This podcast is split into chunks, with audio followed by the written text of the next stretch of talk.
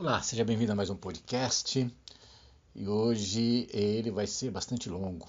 Quero te convidar a participar dessa conversa. Preparei um conteúdo muito especial e eu quero compartilhar transformação com você e com a sua família. Eu quero falar hoje sobre os quatro pilares infalíveis para a independência financeira. Eu organizei aqui um roteiro e, sinceramente, eu quero compartilhar com você algo que, se você ficar atento, se você anotar e começar a praticar algumas ideias aqui, você vai ter muita transformação. Né? Mas para isso você precisa ter um tempo de reflexão. É, até te convido, a partir desse momento que você está ouvindo esse podcast, contar cinco anos. E aí você me manda a mensagem. Eu tenho certeza que você vai estar bastante encaminhado para a independência financeira. Eu posso te afirmar isso. Talvez muito antes disso você já tenha grandes impactos e se sinta estimulado a me mandar uma mensagem. Mas eu, eu quero realmente frisar isso porque eu sei do poder que isso hum, tem na vida das pessoas, tá? Eu vejo que muitas pessoas precisam, buscam soluções externas para a independência financeira, milagres. Existe até um certo desprezo por gestão financeira, desprezo no sentido de despreocupação. Né? É, e nesse material você vai poder fazer o inverso. Para isso eu vou repetir, se você acompanha, você já sabe um pouquinho, mas eu vou falar um pouco de mim, porque isso é importante para validar é, o, o, modelo de transformação que você vai ter. Hoje eu tenho 53 anos, certo? tive uma formação muito simples, bastante humilde, e meus pais, por não saberem educação financeira, eles não me, não me ensinaram os fundamentos da independência financeira. Então, o primeiro ponto é te dizer que isso é comum a muitas pessoas. Né? Já vou te dizendo aqui, anota aí, a principal fonte de transformação de educação financeira é dentro de casa, é de pai para filho, principalmente. A tendência, o normal é que o pai passe o conhecimento para o filho. Então, se você tiver isso na sua vida, você transforma a sua vida e vai ser exemplo para os seus filhos, tá bom? Mas como meus pais não sabiam, não me passaram, e eu comecei a trabalhar aos, 40, aos 14 anos, Banco Itaú, foi algo muito surpreendente na época, um menino de escola pública, com muitas limitações financeiras. E daquele momento em diante eu sempre fui uma pessoa muito abençoada, muito privilegiada em relação a emprego. Trabalhei no Grupo Estadão, Credicar, o próprio Itaú foi o primeiro emprego, como eu já disse. É, e isso se deveu a um outro fator. Né? Eu tive a oportunidade de estudar na Universidade de São Paulo, fazendo parte das minorias que entravam naquela instituição nos anos 90, hoje é até mais fácil mas eu era alguém fora da curva ali e tive o privilégio de entrar no curso de linguística tal. Bom, a combinação de boa formação acadêmica e esses bons empregos, isso significava bons salários. É, eu sempre ganhei muito bem, mas era aquela história. Eu recebia no quinto dia útil e no sexto já estava duro. Já entrava no cheque especial, cartão de crédito, então, talvez você já tenha vivenciado essa história ou conheça alguém que está nesse contexto.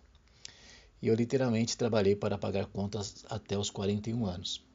Eu era escravo do trabalho, eu me sentia é, realmente uma pessoa muito incompetente, o dinheiro escorria pela minha mão. Essa era a principal analogia que eu posso fazer. Só que eu sabia que meu problema era uma certa incompetência para administrar o dinheiro. Gente, né, na nossa vida a gente tem uma série de problemas, questionamentos, deficiências. Mas eu sabia que tinha algo errado, eu sentia que tinha algo errado. Não era falta de estudo, não era falta de bom emprego, não era falta de salário. Só um tolo não enxergaria isso. E o pior é que esse analfabetismo financeiro afetou por décadas a minha saúde física, a minha saúde mental, minha saúde emocional. Eu tive depressão por anos, eu era uma pessoa explosiva, impaciente, não me sentia feliz. E por melhor que fossem meus cargos e salários, é, a coisa não mudava. Isso prejudicou muito o meu crescimento profissional. Abalou meu casamento, e prejudicou o meu tempo com os meus filhos. Essas perdas eu diria que são incalculáveis, são realmente algo que eu não gostaria que ninguém perdesse. Então, se você é um jovem, se você ainda não se casou, se você ainda não tem filhos, fique até o fim né? e pratique, na verdade. Eu vou ficar muito feliz se souber daqui a alguns anos que você é, não fez o que eu fiz da minha vida financeira. Só que eu queria mudar, né? E eu não fiquei parado. Eu já sabia que o principal problema era a relação com o dinheiro e eu buscava respostas. Buscava as respostas no conhecimento, no meu esforço, na força bruta, trabalhando mais, na parte espiritual, pedindo a Deus uma mudança e tal, né? Bom, até que aos 41 anos eu me deparei com a educação financeira, algo que eu nunca não tinha nem aprendido na universidade. Tudo que eu aprendia de gestão financeira era muita coisa distorcida e tudo mudou tremendamente. Mudou assim, na hora. Na hora que eu sentei para ouvir 20 minutos de educação financeira, aquilo já fez um efeito terapêutico na minha vida. Já comecei a falar: opa, isso que eu quero. Comecei a praticar comecei a sentir no dia a dia, eu me lembro claramente que eu queria muito dizer para os meus filhos e eu me contive. E depois de três meses que eu senti o resultado efetivo, é que eu comecei a compartilhar com outras pessoas. Tá bom? Eu descobri que eu podia estar no controle da minha vida financeira. Isso me fez muito bom. Né? Eu descobri, descobri que eu poderia parar de perder dinheiro. Pelo contrário, eu entendi que só podia poupar mais do que isso, eu poderia investir e multiplicar o meu dinheiro. Eu senti imediatamente a depressão indo embora. Sabe, eu encontrei motivação, me reinventei, comecei a compartilhar com outros a minha experiência. Eu me lembro que eu, eu era uma pessoa tipo um missionário, né? E fazia palestra aqui, palestra ali, que na verdade não eram palestras, eram depoimentos, mas havia muito, muita conexão das pessoas. Elas vinham me dizer que elas viviam, que elas estavam naquela realidade. E como eu sou educador, né, eu fui graduado em linguística, eu, minha ideia era me formar em professor de língua portuguesa, ser um pesquisador de uma universidade. Eu fui elaborando né, pequenos workshops, palestras, cursos. Aí foi surgindo um monte de coisa. Surgiram os livros, e à medida que a experiência aumentava, eu comecei a fazer atendimentos individuais e para casais depois para famílias. Então começava a minha trajetória de consultor financeiro pessoal e familiar. Parte dos meus clientes, eles eram também empresários, né? profissionais liberais, autônomos. E aí eu, eu comecei a falar, puxa vida, eu quero também ensinar essas pessoas a gerenciar as suas empresas. Eu sabia que havia pontos a melhorar. E depois surgiu a consultoria financeira empresarial. E aí Durante alguns anos eu trabalhei paralelamente em outras atividades, como professor de língua portuguesa, até professor de educação financeira, mas só dando aula na educação básica. Fui representante de uma indústria de pães, mas eu sempre acalentei essa ideia de, de, de focar. E aí, a partir de 2014 ali, eu comecei a fazer isso exclusivamente. Tá? E, e eu estou aqui te dividindo. Então, que, por que, que eu contei essa história? Né? porque não é coisa de guru, coisa de, de mindset. Não. sim, eu estudo bastante, eu pesquiso bastante, eu tenho esse perfil, eu busco, até por, por ser o coordenador da ICEF, que é uma escola de educação financeira, por formar consultores financeiros, educadores financeiros, nós temos uma linha muito bem clara que se opõe a outras linhas, né? porque o tal, por isso que eu o que é liberdade financeira e independência financeira? Tem maneiras diferentes de, de conceber isso. E na nossa posição, até de acordo com nossos valores, nossos princípios, é, é bem, bem, vamos dizer, bem peculiar a nossa definição, que ela contempla a liberdade financeira sim. Mas você precisa entender né? como construir, por que construir, o que fazer com ela, né? Porque ter por ter dinheiro, bastante dinheiro, isso você pode obter de vários caminhos, tá? Então vamos lá. Para isso eu quero que eu quero levar você a pensar, porque é, eu estava vendo esses dias as pessoas elas são diferentes, elas aprendem de forma diferente. Cada um tem um jeito de aprender, de captar informação, tem uma história de vida. Então eu, eu gosto sempre quando eu vou dar minhas aulas partir de um contexto, né? mostrar uma realidade, em que mundo você está. Né? Eu creio, nós temos muitos alunos em outros países, principalmente nos podcasts e no YouTube, mas eu, a maioria, 95% dos meus ouvintes são brasileiros e moram no Brasil. Então vamos falar do nível de educação financeira do brasileiro. No contexto, você está, faz parte do grupo dos 90% ou dos 10%? Eu estava assistindo recentemente um episódio do Jornal da Globo, é, isso antes da pandemia, na verdade. Estava lá o Sardenberg e a Renata Lopretti conversando de economia, tendências tal. Desculpa. Até que um momento a Renata fala assim para o Sardenberg: Pô, Sardenberg, eu estava em um evento com os diretores do Banco Central e eles estavam falando sobre conjuntura econômica no Brasil, daí chegaram sobre educação financeira e um dos técnicos do Banco Central falou literalmente o seguinte: a educação financeira do brasileiro é pior que a educação formal do brasileiro. Então essa, quando eu vi isso, nossa, me arregalou porque me arregalou os olhos, né? Primeiro porque foi falado pelo profissional do Banco Central do Brasil. Né? E é puríssima verdade, mas a, a, maneira como ele expressou a ideia, porque nós sabemos que a educação do Brasil não é lá essas coisas. Né? A gente sabe que muitas pessoas saem da faculdade sem saber escrever direito. Né? Fazer conta também não vai mais além aí de continha de subtrair, de somar e tal. Mas após 13 anos como educador financeiro, como consultor financeiro, eu posso dizer que em termos de educação financeira, muitas vezes o brasileiro, o brasileiro se supera. Ele comete tantos erros, mas tantos erros, que ele fica patinando na vida financeira. Ou seja, é, é, somente se ele parar de, de errar, ele já vai mudar significativamente. Isso vale para pessoas de todos os níveis culturais desde a pessoa né, com só o ensino fundamental até o com três pós-graduações. desde a pessoa que ganha mil, dois mil, três mil reais até a que ganha cem mil reais. Tá? Bom, isso leva um outro, uma outra realidade conjuntural, que é termos mais de 100 milhões de brasileiros endividados. E eu vou te mostrar isso com fatos. É só você pesquisar aí, 60 milhões de endividados, vai aparecer um monte de notícia é, eu não consegui recuperar uma que eu vi, foi ali em meados de janeiro de 2020, que dizia o seguinte: 65 milhões de brasileiros estavam negativados nos órgãos de proteção ao crédito. Então, 65 milhões negativados. Ora, o, o que, que vamos, vamos olhar? Eu quero que você raciocine não é só 65 milhões negativados. Nós temos mais, pelo menos 30 milhões que ainda não estão negativados, mas estão endividados. São aquelas pessoas que ficam batalhando para pagar as contas, se desdobram, é, mas não ficaram negativadas ainda. Porque as pessoas não ficam endividadas porque querem. E elas não dão calote porque querem. Então aí já deu 100 milhões. Nós temos um país com 100 milhões de endividados. É, e temos aí mais uns 20 milhões que não tem dívidas, mas também não guarda nada.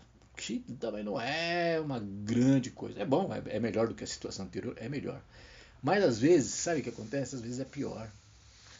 Porque o que está endividado, né, ele já, já se acostumou a fazer aí um monte que eu falo de, de malabarismo financeiro. Né?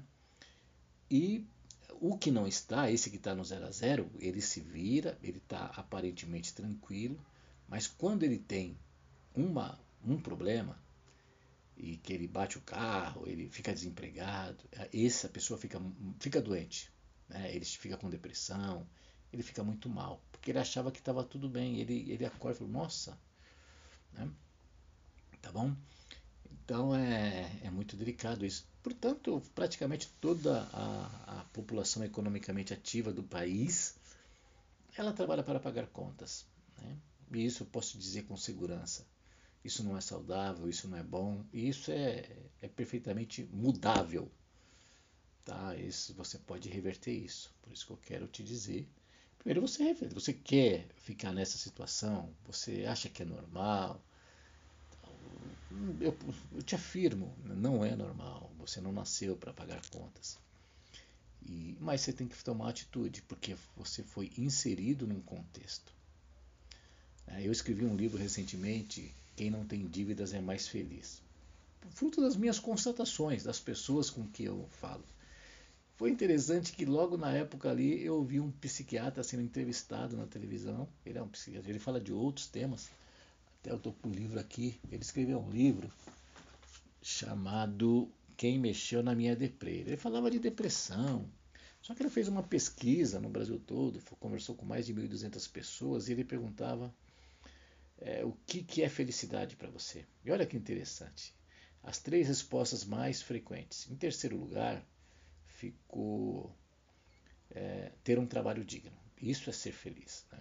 Isso é ter felicidade. Ter um trabalho digno. Então as pessoas querem ter um trabalho digno, querem trabalhar. É, em terceiro lugar, em primeiro lugar, ficou a, a, a resposta em felicidade é estar perto de quem eu amo. Isso é essencial para mim.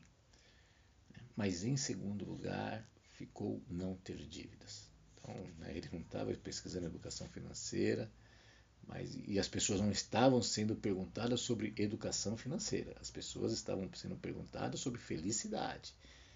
E elas falavam, não ter dívida. Então não adianta você, ah, não, não sei o que tal. É, eu não vou aprofundar esse tema, eu conheço muito o comportamento das pessoas no dia a dia, eu sou um cara analítico. Então, muitas pessoas têm um certo despeito, como eu disse, pela educação financeira.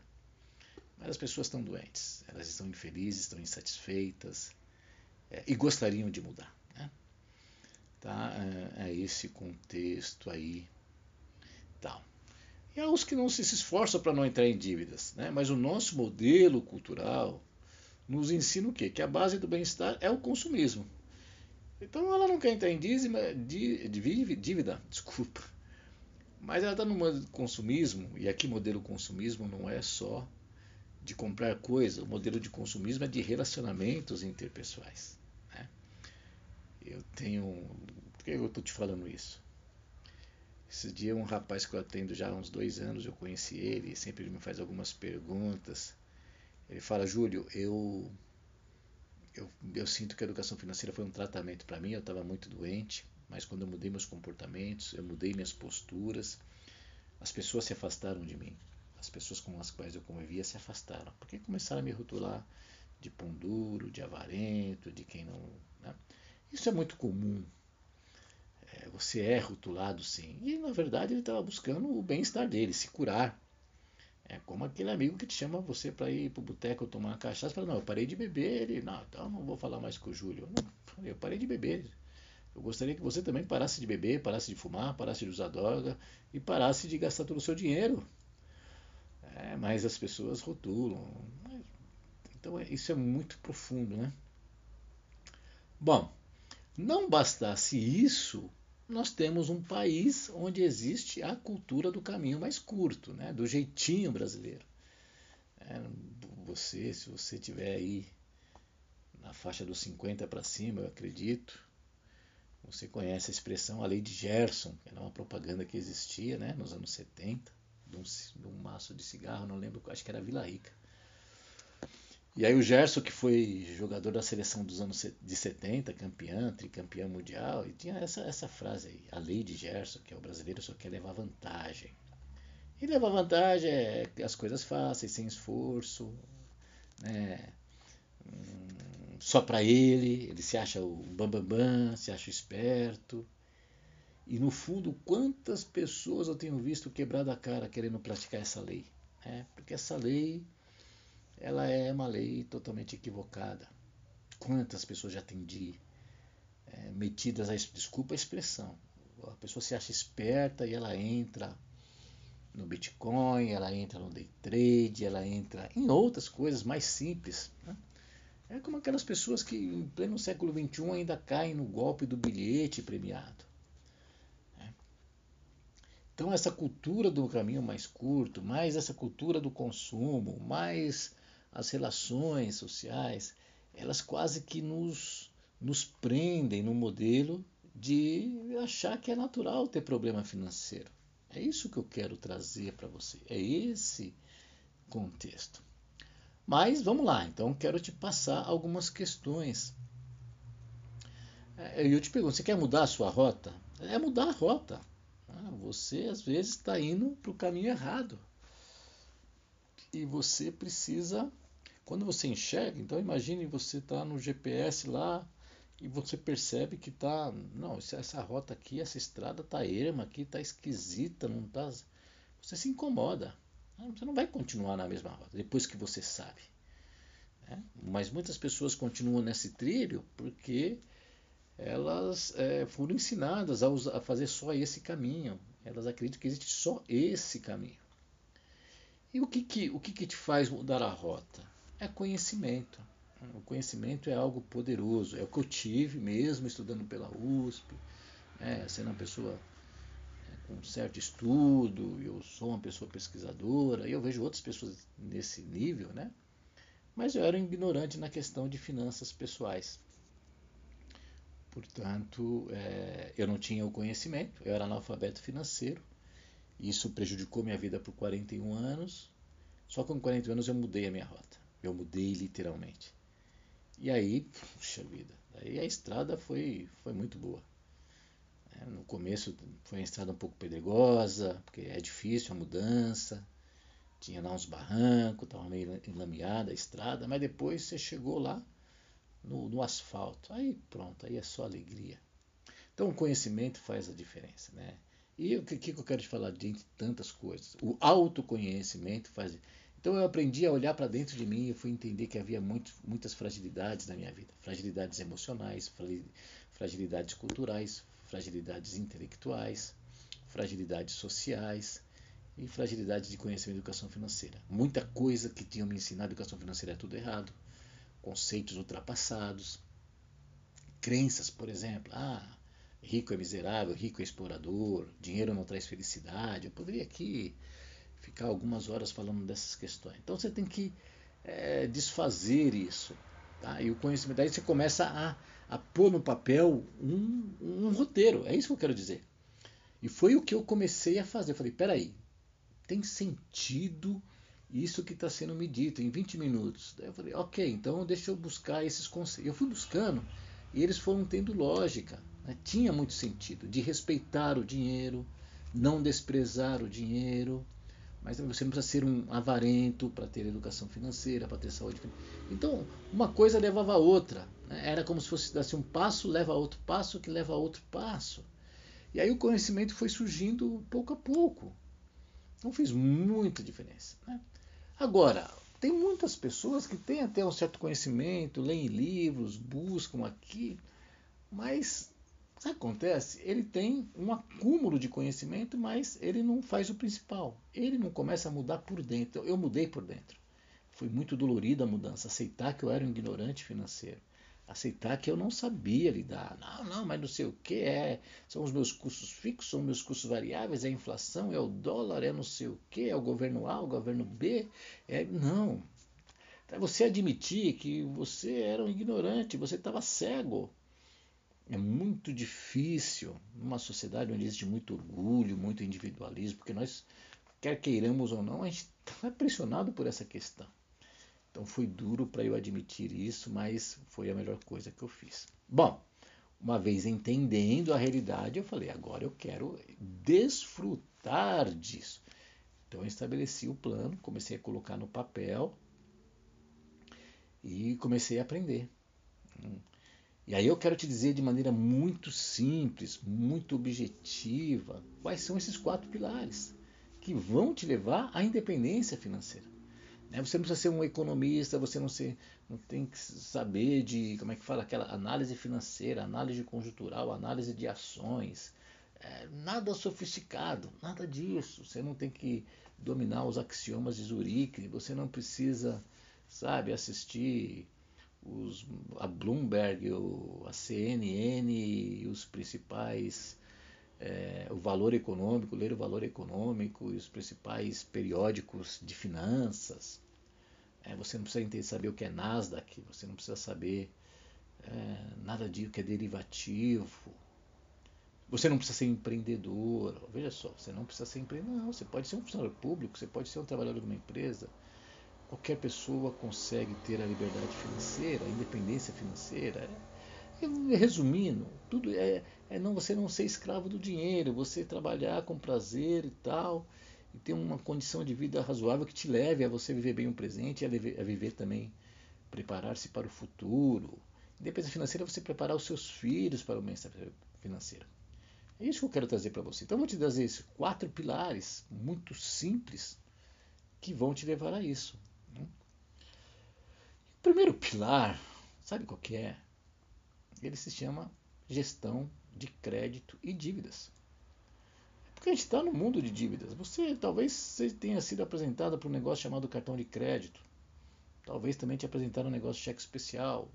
Também te apresentaram no passado cheque pré-datado. Eu trabalhava com quando eu tinha lá os 14 anos, meu primeiro emprego, eu usava cheque pré-datado. Eu tinha meus crediários também, né? Hoje você tem o Pix que não é crediário, mas ele faz você gastar dinheiro a rudo. E aí, como você gastou dinheiro muito fácil, você vai para o crédito. Aí você tem lease, tem financiamento de carro, tem financiamento de casa, tem financiamento de plástica, você tem financiamento de tudo que você quiser. Então, você quer ficar, ter uma liberdade financeira? Aprenda a gerenciar crédito e dívidas. Então, crédito e dívida não é o demônio. É, é uma coisa que está à minha frente. Agora, eu preciso saber lidar com essa questão. Fazer o gerenciamento de crédito e dívidas. E é isso o que eu fui entendendo.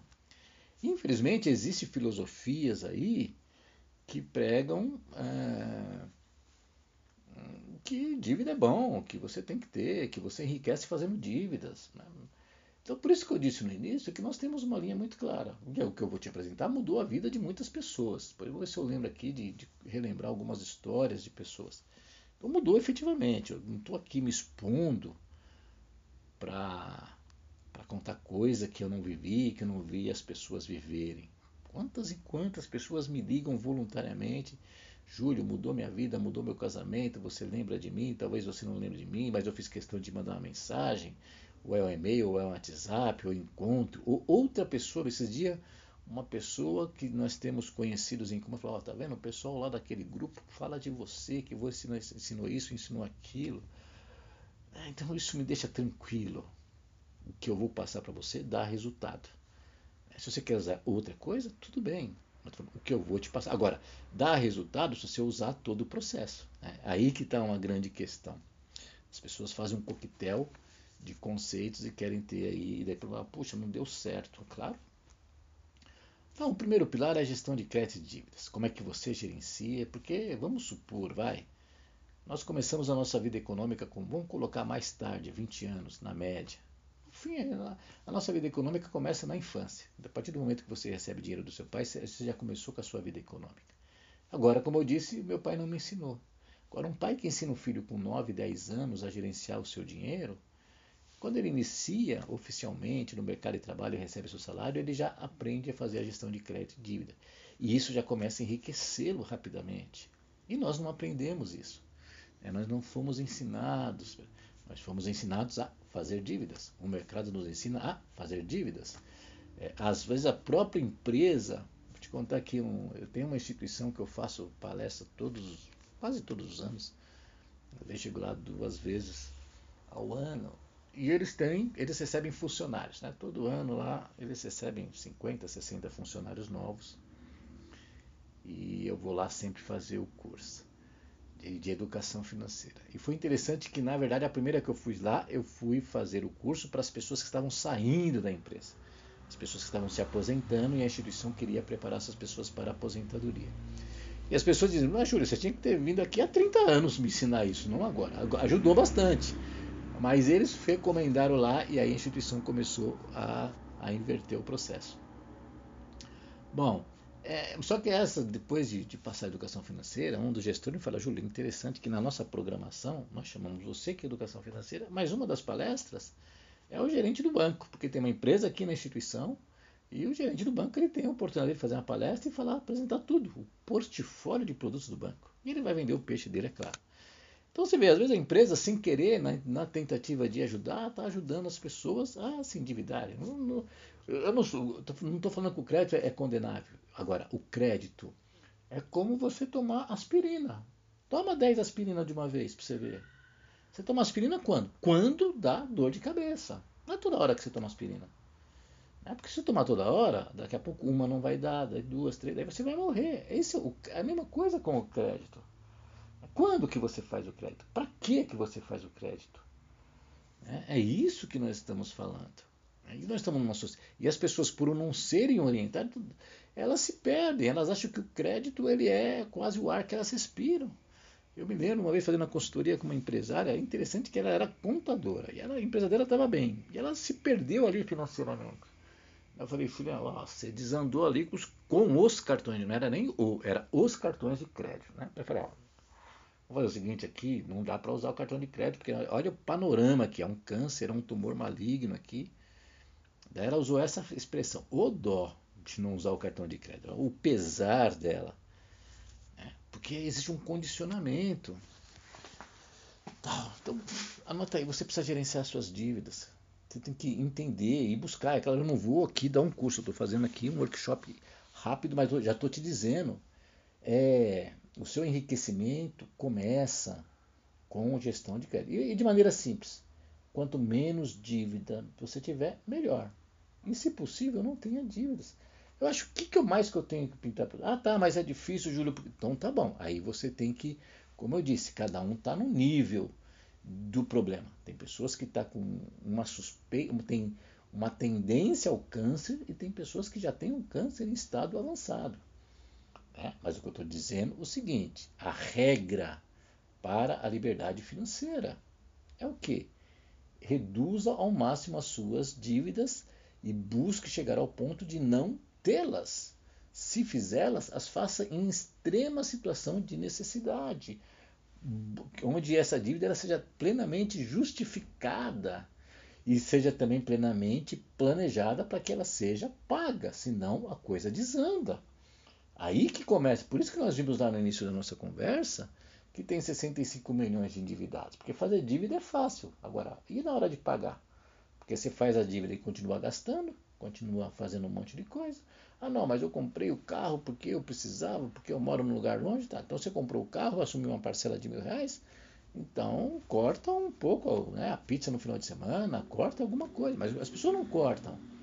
Ela fica reclamando que o salário está. Não, o nosso salário mínimo, segundo a pesquisa aqui do IBOP, a pesquisa do SEBRAE, de não sei o que, do sindicato, da FEComércio, diz que o salário do brasileiro tem que ser de mil dólares. Você vê, tinha que ser seis mil reais. Cara, você está tá indo para uma estrada que está errada. Né? Tem pessoas que ganham R$ 1.500 por mês e vivem muito bem. Tem pessoas que ganham 50 e endividada. Então, o que é liberdade financeira para você? Então, esse pilar número um, gestão de crédito e dívidas, ele é poderoso. Ele foi o que, opa, entendi. Opa, é, as dívidas não mandam em mim, eu mando nas dívidas. Eu vou dar um pé na, desculpa a expressão, um pé no, no traseiro delas. Né? E ao máximo, ao máximo, ao máximo eu, eu, eu, vigio, como diz a Bíblia, né? vigiar e orar, não é assim? Você tem que vigiar essa coisa, senão você faz dívida fácil. Nós temos estímulos, nós temos tentações, nós temos pressões o tempo todo. Eu me lembro quando eu queria publicar meu, meu primeiro livro, e estava tudo pronto, mas precisava lá, acho que eram 5 mil reais para mandar imprimir. E aí me liga o banco e fala, ó, oh, seu Júlio, temos aqui um crédito para o senhor prontinho, né? Não, eu, não, não quero. Eu estava com um projeto louco para fazer. Esperei mais uns oito meses e banquei a publicação do meu livro. Né? Então é isso, são, são atitudes que a gente tem, você começa a ter consciência, porque cada ato que você toma, cada atitude que você toma, ela vai ter um impacto na sua vida. E tem algumas coisas que têm um impacto muito grande certo?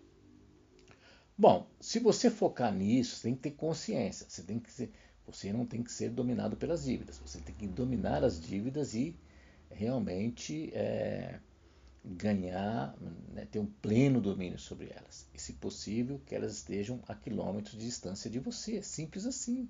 Ah, mas eu não vou discutir com você. Eu estou te dizendo o nosso método, o nosso processo, o que dá resultado. Agora, só isso não resolve.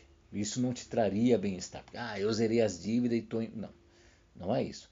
Você tem que ter um, uma coisa mais ampla que eu vou dizer aqui no final. Fica até o final que eu vou te dizer uma questão muito importante. Bom, uma coisa feita isso, você tem que ir para um outra, outro elemento, um outro pilar que é muito pouco praticado pelo brasileiro, e às vezes até pensa que pratica, mas não pratica ou faz muito mal, que se chama organização financeira. Organizar as finanças, ter as, as finanças organizadas. O que, que é isso? É ter no papel? Não necessariamente, é saber ele está no controle. Não, eu sei o quanto eu ganho e eu sei o quanto eu gasto. Interessante que eu comecei a fazer um projeto numa, numa outra empresa, foram mais de 400, quase 400 pessoas. E muitas pessoas falam, Júlio, eu não sei quanto eu ganho. A pessoa tinha um olerite, era registrada formalmente, e era uma empresa onde as pessoas ficavam lá, tinha 20 anos de empresa, 25, 30, 40 anos de empresa. Fala, Júlio, sabe que eu não sei quanto eu ganho? Por que, que a pessoa não sabe quanto ela ganha? Porque o dinheiro dela é depositado no banco, certo? E o banco já coloca lá, já soma o, salário dela ao limite dela. Então ela vai indo e tem um monte de crédito. Tá? Então ela não sabe, ela não se preocupa em saber quanto ganha. Então você percebe, quando você não sabe quanto ganha, já está tá desorganizado. Porque é aquela, aquele jargão, o que não mede, não, o que você não mede não pode ser melhorado. Como é que você vai melhorar a sua vida financeira se você não sabe sequer quanto você ganha? Né? Pior ainda é não saber o quanto você gasta e como você gasta. As pessoas não sabem. Então vamos lá, tá, aí é que eu entro. Hum, você tem que saber, as pessoas, milhões de pessoas têm aplicativos, têm planilhas, têm controles financeiros, têm agendas. Mas organização ele parte primeiro não do instrumento, ele parte de uma mentalidade de organização, de você saber. Eu tenho que saber a origem do meu dinheiro, a quantidade do meu dinheiro, para onde eu encaminho meu dinheiro, por que, que eu encaminho meu dinheiro. Aí entra um registro financeiro. Realmente, eu diria que é essencial você ter uma organização financeira, implica num mecanismo de registro financeiro, que pode ser uma agenda, um Excel, um aplicativo, mas tem que ter. Agora, milhões de pessoas têm isso e não resolve, porque ela não tem a técnica, ela não tem o processo, ela não sabe montar um sistema de organização financeira. Ela mistura conceitos de organização financeira. É, ela mistura conceitos da gestão empresarial com gestão pessoal. Vou te então vou te cantar uma coisa aqui que a gente faz. Ah, não, mas a pessoa física, né? os meus custos fixos estão muito altos, os meus custos variáveis. Não, não é assim. Desculpa. Nós não trabalhamos com custo fixo e com custo variável. Você tem custo ou despesa. Aí você... Então a pessoa começa a misturar para ser aquela coisa intelectualoide. Desculpa. Não, você não tem custo fixo. Você é pessoa física, você é um casal, você é uma família. Vocês têm custos, despesa. A água, a luz, o telefone, o supermercado, a pizza, a roupa, a viagem, tudo isso é custo. Não é fixo ou variável. Aqui já começa. É, o excesso de teoria, o excesso de fórmulas, o excesso de conceito, tem que simplificar a coisa. Então você tem. Aí que eu falo, por que, que as pessoas enriquecem? Né? Por que, que você vê aquela pessoa semi-analfabeta que tem dinheiro sobrando, dinheiro poupado, e a pessoa super culta que não tem? Porque é o sistema, é a simplicidade do sistema. Ela aplica o básico. Ela aplica o básico. É só você olhar, analisa o que a pessoa faz. Né? Então, organizar-se financeiramente, você precisa aprender a técnica. Né? E aí, uma coisa é você ser um indivíduo, é, estar sozinho, né? ser uma pessoa só. Outra coisa é você ser casado, porque aí tem mais algumas variáveis, porque às vezes você teve uma formação, seu cônjuge teve outra formação, daí vem os filhos.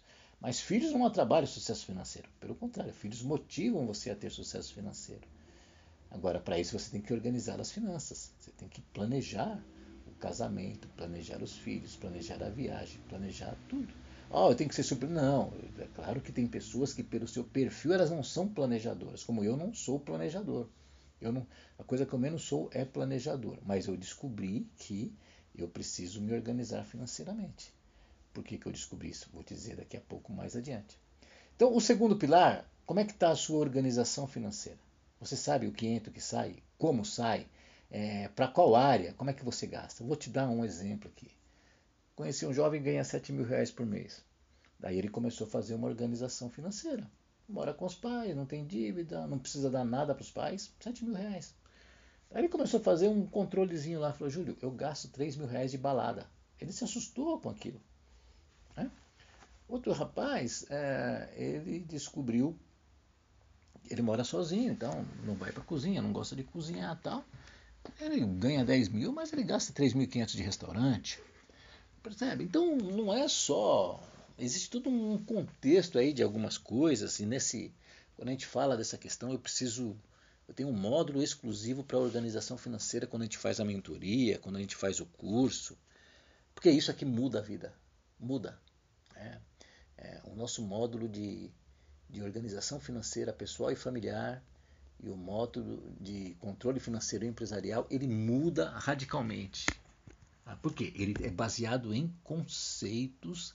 Esses conceitos têm uma coerência, ok? E aí eles vão para uma ferramenta que é construída de acordo com esse conceito, com essa coerência. E aí é batata. Em 30 dias ele já dá um resultado tremendo. Tá então, eu estou falando alguma coisa. Eu falei de gestão de crédito e dívidas. Tem alguma coisa complexa aí? Eu falei de taxa Selic, de CDI, de inflação, de alta do dólar, de crise no Oriente Médio. De... Não, filho, não falei de nada disso. É, é, organização financeira. Bom, é claro que existe isso, esses dois pilares, eles vão desembocar no terceiro pilar, que é o quê? Você vive, né? Você usa o seu dinheiro, o dinheiro ele é para ser usado, sim, mas tem que sobrar uma fraçãozinha para você multiplicar. Né? Você poupa, multiplica, por quê? A ideia é que você viva bem hoje, mas vá plantando para o futuro. E você não precisa plantar muito. É, aí existem algum, algumas questões, por exemplo. Eu não sei se você tem. Eu aprendi com 41 anos, tem pessoas que aprenderam com 50, com 60. Mas para não esquecer, eu me lembro de um senhor, ele estava se aposentando, era um desses cursos que eu fiz. Ele ia se aposentar ele falou, Júlio, maravilhoso isso, que lindo, tal, eu quero fazer. Mas quando eu chegar em casa e contar para os meus filhos, para minha esposa, vão me matar, vão me linchar, porque ninguém quer saber disso. O pessoal quer, quer gastar. E eu sou lá o, o gerador de dinheiro para a turma gastar. Né? Percebe? O quão, aqui a gente já falou de um monte de coisa. Valor de, de questões familiares tal. Então você tem que aprender a, a guardar um pouquinho, né? que é gastar menos do que ganha, só que só guardar gastar menos que ganha não adianta, você tem que multiplicar. Agora, multiplicar não significa você ir para o Bitcoin, para o day trade ou por ações, não significa isso. É, tem muitos milionários que ficam milionários na poupança, então tem muita gente aí falando, não, não, quem põe dinheiro na poupança é trouxa, é idiota, é burro. Não é. Aí está a ignorância das pessoas. Então, multiplicar é realmente você investir o seu dinheiro, mas de maneira coerente. Nós fazemos aqui, quando nós, nós mostramos para as pessoas que não é o investimento que traz a liberdade financeira, é esse conjunto de coisas e tem outros elementos aqui que fogem da educação financeira que te enriquecem, tá? Mas você tem que se preocupar em multiplicar. É o quê? Pensa no presente, pensa no futuro. Mas vou te dar uma outra questão aqui. A pessoa tem a previdência privada, mas vai morrer na praia. Tem muito investidor que vai morrer na praia lá adiante, porque ele não tem os quatro pilares unidos. Você tem que ter os quatro pilares unidos. Tá bom? Ok, mas faltou um pilar, que é o, o que engloba esses três. Que o que? São os fundamentos da educação financeira. Os fundamentos da educação financeira te levam a gerenciar crédito e dívidas, te levam a organizar as finanças, te levam a multiplicar os resultados. Então, é, esses três elementos estão na educação financeira e a educação financeira te leva à independência financeira. Então, são conceitos universais aqui. É, então, você pensa, oh, tem que ter um mindset milionário. Não, tem pessoas que não são, não tem mindset. Mas ela faz gestão de crédito, ela organiza as finanças e se preocupa a guardar um pouquinho. Essa enriquece. Quantas pessoas eu conheço assim? É, não, você precisa aí é, investir, porque tal, e quando aí aparece no noticiário, né? Fulano, ah, o meu amigo me indicou um investidor aqui que era day trade, aí eu fui lá e vendi o carro e investi com ele, porque o meu amigo me indicou, falou que era um ótimo negócio, ele tinha ganho durante três meses. de repente sumiu. Quer dizer, isso não é multiplicar o resultado? Quem que é trouxa? O cara que investe na poupança ou o cara que fez isso? Desculpa a minha franqueza. É, eu preciso ser firme com você. Então, às vezes as pessoas. É, eu, eu, sei que o, meu, minha maneira de me comunicar sobre educação financeira é muito, muito clara, às vezes até dura, porque as pessoas aprendem só, eu, eu é, só tapinha nas costas, só elogio, você pode, você consegue. Isso não te leva. Eu preciso te mostrar a realidade. Para de, de sonhar com uma coisa maravilhosa. Para de sonhar que se você tiver um, dobrar o seu salário, as coisas vão melhorar. É, para de sonhar se você tiver quatro, cinco diplomas, você vai ganhar mais e você vai conquistar a independência financeira. Pelo contrário, isso é pior. Então, os fundamentos da educação financeira, que é, e não é qualquer educação financeira, eu quero te dizer isso também vou te dar aqui, eu estou interagindo para que você entenda. Tem educador financeiro que fala o seguinte: não, você não tem que anotar nada. É, ou seja, a questão não é a organização financeira. Você tem, que falar, você tem que colocar na sua mente o quanto você quer ganhar. Você quer ter um padrão de vida de 15, de 20, de 30, então você coloca na sua mente e, e tal, e você vai conseguir, você corre atrás. Então existe esse modelo de educação financeira. Quer dizer, é, seguir esse modelo, vai, e tem gente que, que consegue. Mas eu não vou. O nosso maneira, eu vejo pessoas conquistando muita paz financeira, liberdade financeira, tranquilidade financeira, construindo um futuro para si, para sua família. Que tem outra coisa também. Não adianta você ganhar 50 mil por mês e trabalhar 14 horas por dia, não tem tempo para a esposa, não tem tempo para os filhos. Se para você liberdade financeira é abrir mão disso, não tem nenhum problema também. Tá? Mas você consegue, com os fundamentos da educação financeira, construir riqueza financeira, material mas ter as outras riquezas que são muito importantes para a sua vida. Tá? Então, esses quatro pilares juntos, eles transformam. Eu não sei qual é o seu nível. Você não precisa ter nível intelectual, você não precisa ter. Sabe? Você precisa fazer uma conta de mais e de menos, ter uma pessoa bem intencionada, ter o mínimo aí de, né, de capacidade de reflexão sobre isso que nós falamos. Eu acredito que eu não falei de termos muito complexos. É, as pessoas que são muito né, sofisticadas, muito intelectuais, têm que baixar o seu nível intelectual para entender, porque eu simplifiquei demais. Às vezes a simplicidade ela confunde, não, mas é só isso mesmo, eu vou te dizer, é só isso. Eu vejo que as pessoas muito acadêmicas, elas ficam assim, peraí, eu esperava que você ia falar aqui umas fórmulas mirabolantes, uns axiomas, né, uns, é, umas questões aqui super matemáticas uns teoremas, lembra lá? Teoremas de Pitágoras, teorema de Tales, teoria não sei disso. Cara, é muito simples. Ser simples não é fácil, tá bom? A minha transformação gerou muito esforço tal. Bom, quando você estaca esses quatro pilares, você constrói os alicerces para a liberdade financeira. E aí vai ter algumas variáveis: onde você trabalha, quanto você ganha, o nível de apoio que você tem das pessoas, o nível de apoio que você exige das pessoas. Descobri uma coisa. É, eu não estou preocupado com o apoio que as pessoas me dão. Eu, tô, eu, eu me apoio. Eu decidi por mim ter a minha liberdade financeira. Esse é o primeiro ponto. E aí, é, com as pessoas que são próximas, que eu amo, eu me posiciono. Se vão me apoiar, se não vão me apoiar, tudo bem.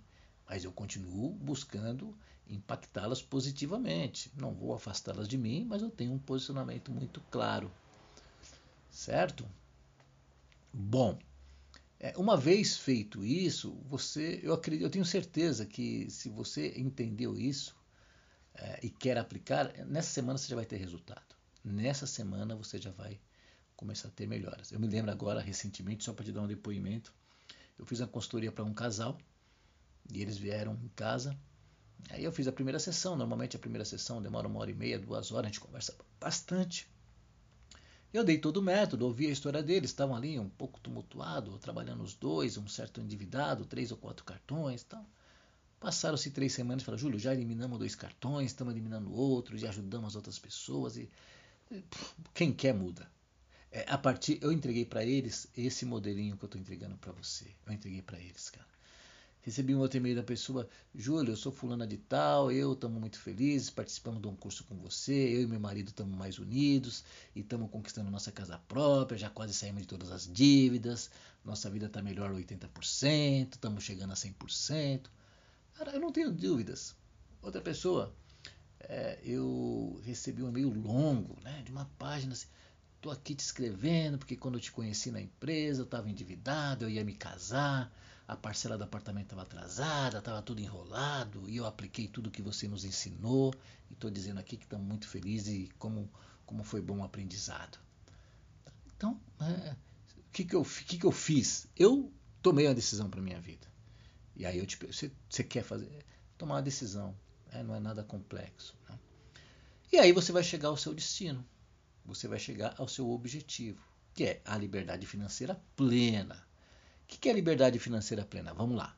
Ela é, impacta três áreas da sua vida. Primeiro, ela impacta a sua vida pessoal, você, indivíduo. É, impacta o Júlio, a João, o João, a Maria, a Francisca, o Renato, a Shirley, é, o André, é, a Renata. Estou lembrando aqui nomes de pessoas que eu já atendi a Samanta, né, um, monte de pessoas, um, o Rafael, é, tudo, um monte de pessoas que, que, que impactam. Então, impacta você diretamente. Né? Quando você começa, você entende esses quatro pilares que você não é mais escravo do dinheiro, que você pode ter um controle muito simples, que não é o fulano que tem um dom de fazer dinheiro. Você, qualquer pessoa consegue dominar a vida financeira você começa a sentir bem fisicamente, foi o que aconteceu na minha vida. Você começa a sentir bem emocionalmente, começa a sentir bem espiritualmente, vai tendo um rebuliço na sua vida interior e você vai sentindo isso hum, claramente. É, e aí você fala, puxa, que bom. Isso te motiva a fazer. Né? Bem, sem imposição, eu digo que a educação financeira não impõe nada a ninguém, você não é obrigado a fazer o que eu estou dizendo. Se você quiser, você faz. Eu fui, ninguém me obrigou a fazer, mas eu falei, opa, eu quero mudar minha vida. Então isso vai ter muitos impactos positivos. Você vai ser mais bem-humorado, você vai estar mais motivado, você vai ser mais produtivo, você vai ser mais criativo. Desculpa. É, você vai ter tantas coisas que é tremendo. Eu, eu, vivi essa experiência, eu vejo pessoas, Júlio, eu tô, eu tô parando de ir no, tô parando de ir no psicólogo. É, eu tô fazendo, voltando a fazer caminhada sabe, quantas e quantas boas notícias de vida pessoal melhoraram. A pessoa em si ela está melhorando. É, é, eu estou melhorando meu casamento, eu conversei com meu esposo, com minha esposa e nós nos acertamos, porque quando você se reorganiza financeiramente, você começa a ter serenidade, você se torna uma pessoa mais humilde, uma pessoa mais sensata, você aprende a ouvir um pouco mais. Você admite as suas fragilidades, você deixa um pouco de lado o orgulho, a arrogância, um, monte de coisa. Bom, o que vai acontecer se isso surgir? Eu já, tô, já cantei a bola. Vai ter impacto na sua vida familiar. Ah, eu sou solteiro, Júlio, mas de alguma maneira você vai impactar os seus pais, os seus irmãos, os seus primos, os seus Você vai, as pessoas verão um brilho em você. E aí você vai impactar naturalmente a vida das pessoas. É claro que vai haver rejeição também. Eu estou aqui para gravar um material que eu vou falar sobre. Quando você decide, algumas pessoas vão começar a te rejeitar no início. Porque ah, o Júlio mudou, ele virou avarento, vão tirar um sarro, vão dar risadinha. Mas eu disse aqui há pouco, né? Eu descobri que eu quero ser feliz. É, eu não quero agradar os outros. Eu quero, eu amo as pessoas, eu tenho amigos, tenho filhos, tenho é, um monte de pessoas na minha vida eu gosto de servir, mas espera aí. Que eu não sirva para porque o preço de servir ao próximo, né, de, de, de compartilhar a vida com as pessoas próximas, não seja o preço da minha do meu sofrimento na vida financeira. E tem muitas pessoas que por um relacionamento, por uma amizade, é, por um contexto social, ela detona a sua vida financeira. Então você impacta, mas vamos diretamente, se você é casado, por exemplo, certamente você começa a ter mais posicionamento, você vai impactar, você aprende a melhor forma de impactar. Então quando a gente faz curso para as pessoas, a gente ensina como impactar. Ah, Júlio, como é que eu impacto o meu cônjuge? Como é que eu impacto os meus filhos? Como é que eu impacto meus pais? Como é que eu lido com meus parentes? Como é que eu lido com meus conhecidos? Existe todo um, um, um processo né, de, de transformação, mas vai ter impactos positivos na vida familiar. Então imagine uma pessoa bem consigo mesma e bem no seu contexto familiar. Ela está no controle. Né? Bom, aí vai ter impacto na sua vida profissional. Ponto, simples assim. Vai ter impacto, você está bem, você está feliz. Então, vamos lá. Parece, né? O que, que você vai deduzir a partir disso? Você não trabalha para pagar conta. Você não acorda segunda-feira, oh, que saco, ó Deus, ó vida, tem que ir para aquele trabalho. Porque você já se organizou, então você vai trabalhar porque você gosta. Você pode ser a pessoa mais simples do mundo, você pode ser. É, eu não quero fazer distinção de, de profissão aqui. Você pode ser um executivo de uma multinacional, você pode ser um motorista de ônibus, um motorista de Uber, pode ser um, a, a tia do café da empresa. Né? Mas você vai estar no controle. É, você pode ser um camelô, você pode ser um microempresário, você pode ser um profissional liberal, você pode ser qualquer coisa. Mas você vai aprender, porque cada um está num nível. Mas você vai aprender e. Ah, trabalhar por prazer não é se eu gosto. Né? Às vezes, né, eu lembro que eu entregava pão né, como representante comercial, tinha que me ajoelhar no chão para colocar todo aquele pão no carro, tinha que visitar um monte de supermercado, muitas vezes é, o dono do supermercado não te tratava de maneira adequada. Era, né, eu era mais um vendedor ali, mas não era humilhante, era uma oportunidade de aprendizado. Mas você aprende a lidar. Eu falei, eu quero mais adiante. Então não existe nenhuma profissão humilhante, desde que você entenda que para crescer você é, às vezes tem que passar por situações mais é, de, de, situação de inferioridade, vamos dizer assim, da situação de mais limitação, de ser um subalterno mas você vai crescer profissionalmente. Quando você cresce profissionalmente, vai crescer porque você tem um bom desempenho. Então você não precisa faltar na segunda-feira porque está cansado. Você não precisa faltar na, na sexta-feira porque você vai emendar para ir para a praia e vai gastar a viagem na praia no cartão de crédito. Você fala, não, peraí, eu não preciso. Ou então, não, eu vou falar, chefe, hoje é quinta-feira, eu fiz o meu trabalho muito bem feito, tudo bem, chefe, você pode me dar uma folga amanhã? Você, vai, você, não vai, você não vai arrumar um atestado, eu, ficaria algumas horas falando dessa questão aqui, que é um grande problema do analfabetismo financeiro da sociedade. Bom, você vai ser um bom profissional, daí o que, que vai acontecer? O aumento de salário, o aumento de renda vai surgir, ou por uma promoção, ou pelo ciclo de evolução, ou porque uma empresa vai te procurar, ou porque você tem dinheiro e vai se tornar um empreendedor, mas vai surgir.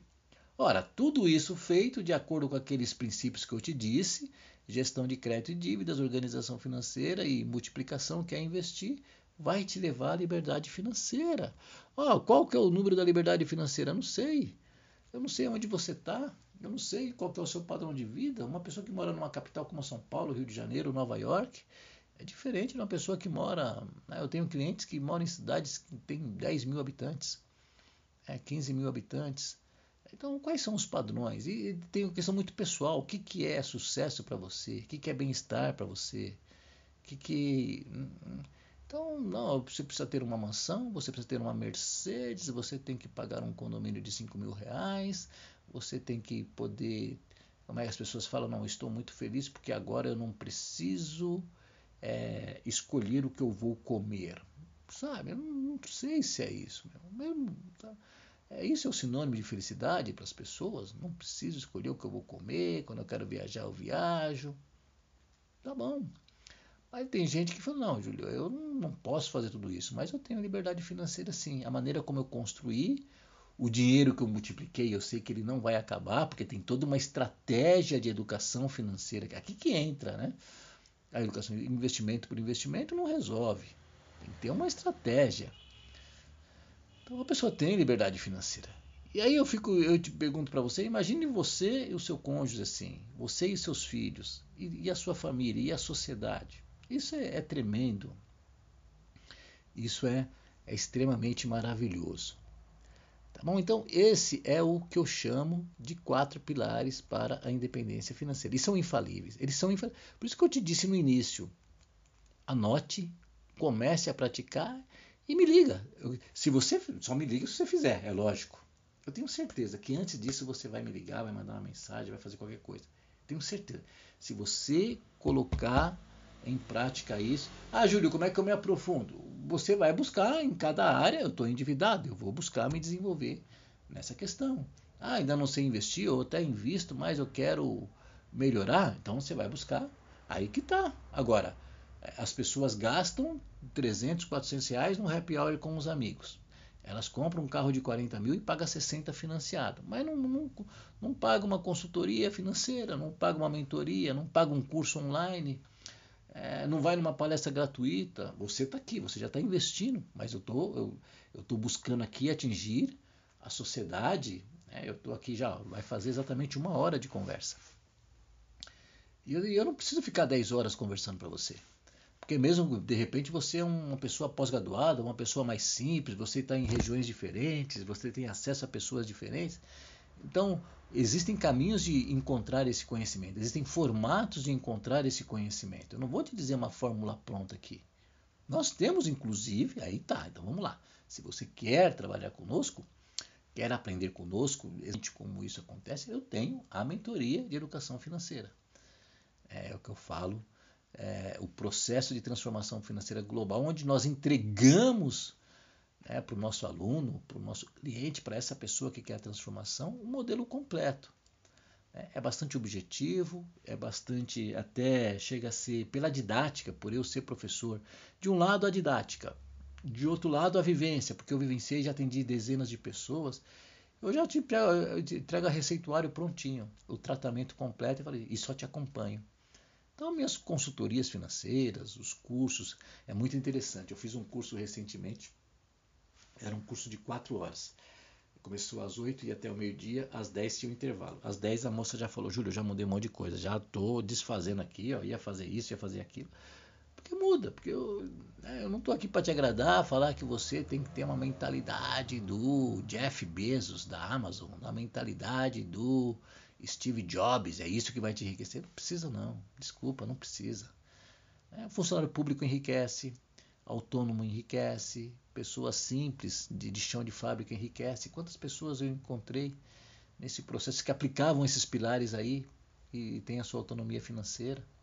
Então nós temos também, se você quiser, aí você nos busca, entra em contato, você tem nosso site, tem o YouTube, tem o site juliosantos.com.br, tem a ECEF, que é a Escola de Educação Financeira, ecef.com.br. É, e nos busca, aí é com você. Como ninguém me obrigou lá, eu ouvi 20 minutos, eu falei, quero isso para mim, comecei a me envolver para mudar a minha vida, mudou. E por ser apaixonado, por ver o resultado e por ter essa tendência de treinamento, é, eu caminhei por isso. Mas hoje eu tenho outros projetos, eu estou ampliando é, as minhas atividades, exatamente porque eu tenho tempo, eu tenho criatividade, tenho produtividade, tenho liberdade financeira, então eu já estou expandindo algumas questões, que é o que a, é, quando você pratica esses quatro pilares acontece com você. Certo? Eu espero que eu tenha compartilhado algo relevante para a sua vida, para as pessoas da sua família. É, eu sou muito, quero dizer com sinceridade, ainda não te, não te conheço, pessoalmente, pelo menos, ou talvez te conheça se você esteja me ouvindo. Mas essa é a minha profissão. Mas mais do que isso, eu quero, eu acredito numa sociedade transformada pela educação financeira. Eu acredito. A educação financeira não é o principal conhecimento que nós devemos ter. Existem muitos outros conhecimentos relevantes, mas a educação financeira ela tem um impacto tremendo em toda a sociedade. Isso eu posso te assegurar. É, por isso que eu estou aqui é, desculpa, teve ruído, teve outras coisas aqui. Não, eu procuro, não estou no lugar mais adequado gravando esse podcast. Estou num local um tanto quanto barulhento. Mas eu, eu quero te entregar conteúdo. Se você chegou até agora, então isso já passou batido. Um grande abraço, até a nossa próxima conversa.